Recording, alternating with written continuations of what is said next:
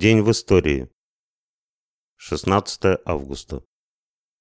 16 августа 1819 года в Манчестере, Англия, произошла Манчестерская бойня. Это было столкновение гражданских лиц с полицией и гусарами после митинга, на котором были выдвинуты требования предоставления всеобщего избирательного права.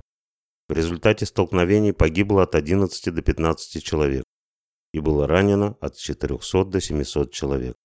После наполеоновских войн в 1815 году Англию поразил кризис перепроизводства. Феномен капиталистической экономики, описанный Карлом Марксом.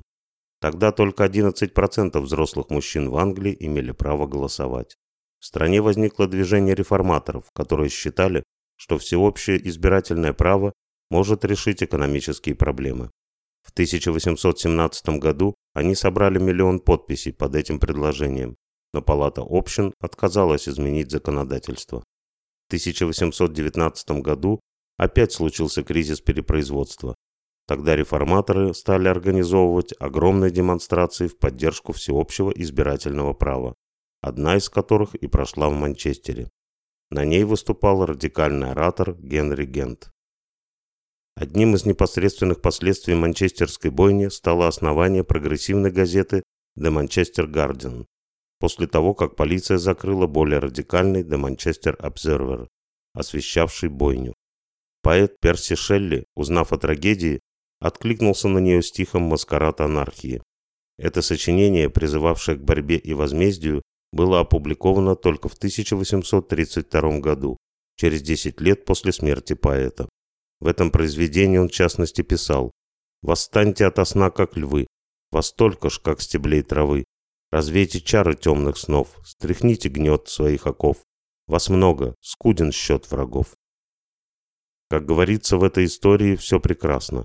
И дикая жестокость, с которой буржуазные власти прореагировали на требования бедняков предоставить им всего лишь право голоса, и цензура на стихи, и игнорирование парламентом миллиона подписей, История капитализма – это, с одной стороны, история жестокости и подавления, и в то же время это история борьбы рабочего класса.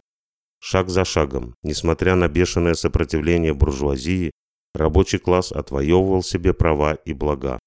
В XIX веке рабочему классу было важно получить все политические права, в том числе и право участвовать в выборах.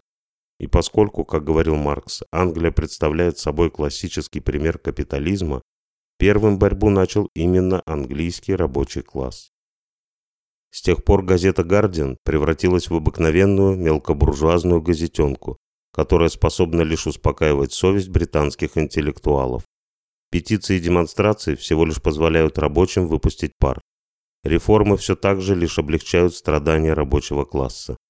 И только организованная борьба пролетариата под руководством коммунистических партий дала свои плоды.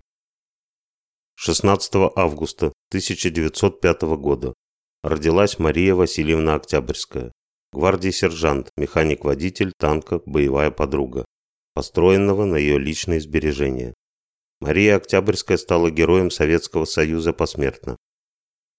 9 августа 1941 года муж Октябрьской, полковой комиссар 134-го гаубичного артиллерийского полка Илья Федотович Октябрьский погиб смертью храбрых на Украине под Киевом.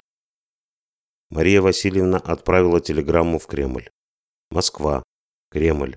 Иосифу Виссарионовичу Сталину. Дорогой Иосиф Виссарионович, в боях за родину погиб мой муж, полковой комиссар Октябрьский Илья Федотович. За его смерть, за смерть советских людей, замученных фашистскими варварами, хочу отомстить фашистским собакам для чего внесла в Госбанк на построение танка все свои личные сбережения. 50 тысяч рублей. Танк прошу назвать «Боевая подруга» и направить меня на фронт в качестве водителя этого танка. Имею специальность шофера, отлично владею пулеметом, являюсь ворошиловским стрелком. Мария Октябрьская. Вскоре пришел ответ. Благодарю вас, Мария Васильевна, за вашу заботу о бронетанковых силах Красной Армии. Ваше желание будет исполнено. Примите мой привет. Верховный главнокомандующий Иосиф Сталин. 17 января 1944 года близ села Крынки Леознинского района Витебской области Мария Октябрьская была ранена в голову осколком. 15 марта 1944 года она умерла в Смоленском госпитале. 16 августа 1918 года. Владимир Ильич Ленин выступил на заседании Московского комитета РКПБ с предложением об организации групп сочувствующих. Чувствуется большой недостаток сил, а в массе силы есть, силы, которые можно использовать. Надо оказать большее доверие рабочей массе и суметь черпать оттуда силы. Меры для этого – привлечение к партии сочувствующих из молодежи, из профессиональных союзов. Надо расширить сферу нашего влияния на рабочую массу, замечается очень небольшая инициатива ячеек. Их выступления на месте были бы очень полезны в смысле воздействия на беспартийных.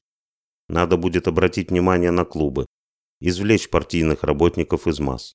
Нельзя брать людей, которые идут из-за места, их надо гнать из партии.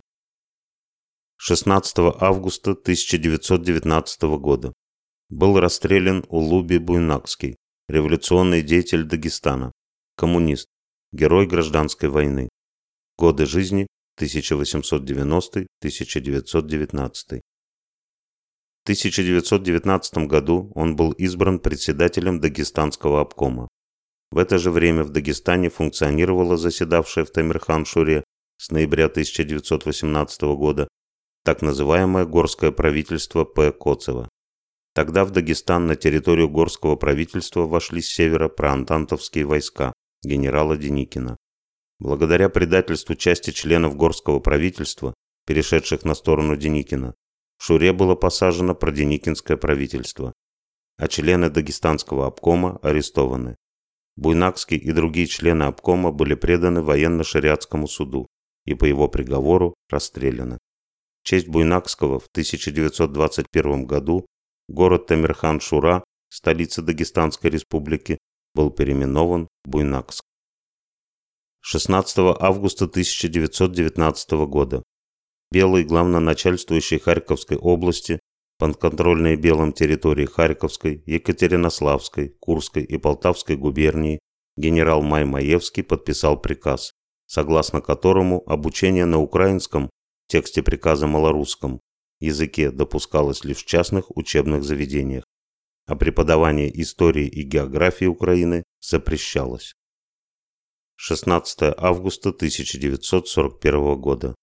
Вышел приказ номер 270 об ответственности военнослужащих за сдачу в плен и оставление врагу оружия. В нем, в частности, говорилось, можно ли терпеть в рядах Красной Армии трусов, дезертирующих к врагу и сдающихся в плен, или таких малодушных начальников, которые при первой заминке на фронте срывают с себя знаки различия и дезертируют в тыл. Нет, нельзя.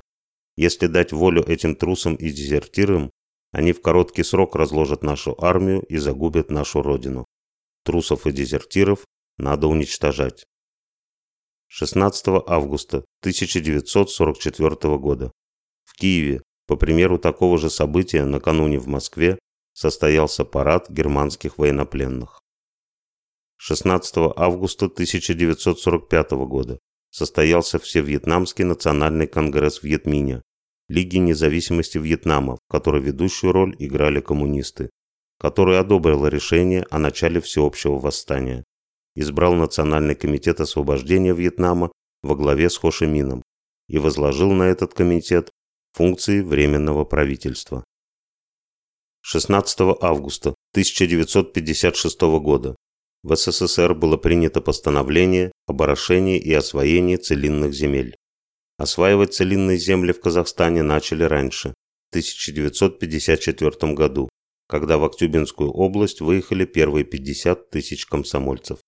Всего за пять лет целинной эпопеи с 1954 по 1959 год в нее было вовлечено 1,7 миллиона человек и освоено около 45 миллионов гектаров земель. Освоение целины дало стране богатый урожай в первые несколько лет, но окончилось неудачей. В результате нарушения экологического равновесия и эрозии почв в 1962-63 годах настоящей бедой стали пыльные бури. Освоение целины вступило в стадию кризиса. Эффективность ее возделывания упала на 65%. Освоение целины – пример ревизионистской политики Хрущева. Хрущев гнался за выгодой и быстрым результатом, отвергая цель коммунистического производства – обеспечение полного благосостояния и всестороннего свободного развития всех членов общества. Вместо применения науки для интенсивного, экологически сбалансированного развития сельского хозяйства Хрущев предпочел использовать энтузиазм молодежи и безответственно растратил человеческие и материальные ресурсы. 16 августа 1990 года указом президента СССР Александру Солженицыну было возвращено российское гражданство. Владимир Путин 11 декабря 2018 года на открытии памятника Александру Солженицыну в Москве назвал Солженицына истинным патриотом России, противостоявшим русофобии. Солженицын – автор антисоветской книги «Архипелаг ГУЛАГ». В ее написании, публикации и получении Нобелевской премии за эту книгу ему помогала ЦРУ. 15 июля 1975 года на приеме в Сенате США Солженицын призывал не ждать нападения Советов, а нанести атомный удар по СССР, чтобы американская молодежь не умирала на границах своего континента. Публицист-фронтовик Владимир Сергеевич Бушин доказательно развенчал миф о Солженицыне как о правдорубе в своих книгах и статьях. Бушин говорил, он предатель в прямом смысле этого слова, и то, что его называли литературный власовец, совершенно справедливо. Владимир Бушин так объяснял тот факт, что нынешние буржуазные власти в России превозносят Солженицына. Большевики к власти шли долго, шли через ссылки, тюрьмы и миграции. А эти пришли к власти моментально. Они вчера были успевающими советскими чиновниками. Сегодня стали еще более успевающими антисоветскими чиновниками. Так им же надо это как-то оправдать. Надо доказать, что та эпоха, та власть была настолько отвратительной, что не предать ее нельзя было. Порядочный человек просто обязан был это сделать. И тут Солженицын как раз уместен. Как раз он и доказывает, с большим энтузиазмом доказывает. 16 августа 1996 года экипаж самолета Ил-76, командир ВИ Шарпатов, который Талибан принудительно посадил на аэродром вблизи города Кандагар в Афганистане, совершил побег на своем самолете. Коммерческий транспортный самолет с семью членами экипажа на борту и грузом боеприпасов для войск Северного Альянса был захвачен силами движения «Талибан» в Афганистане 3 августа 1995 года. Среди формально разрешенных перевозки стрелковых боеприпасов был обнаружен ящик с запрещенными к перевозке снарядами. Члены экипажа находились в плену более года. Талибы предлагали им перейти в ислам с обещаниями облегчить участь. Экипаж готовил побег. Они смогли убедить талибов в том, что весьма ценный самолет требует периодического технического обслуживания. 16 августа 1996 года экипаж самолета смог совершить побег на своем же самолете через Иран в Объединенные Арабские Эмираты. В ночь с 18 на 19 августа российские летчики вернулись в Казань. 22 августа 1996 года был подписан указ о награждении экипажа.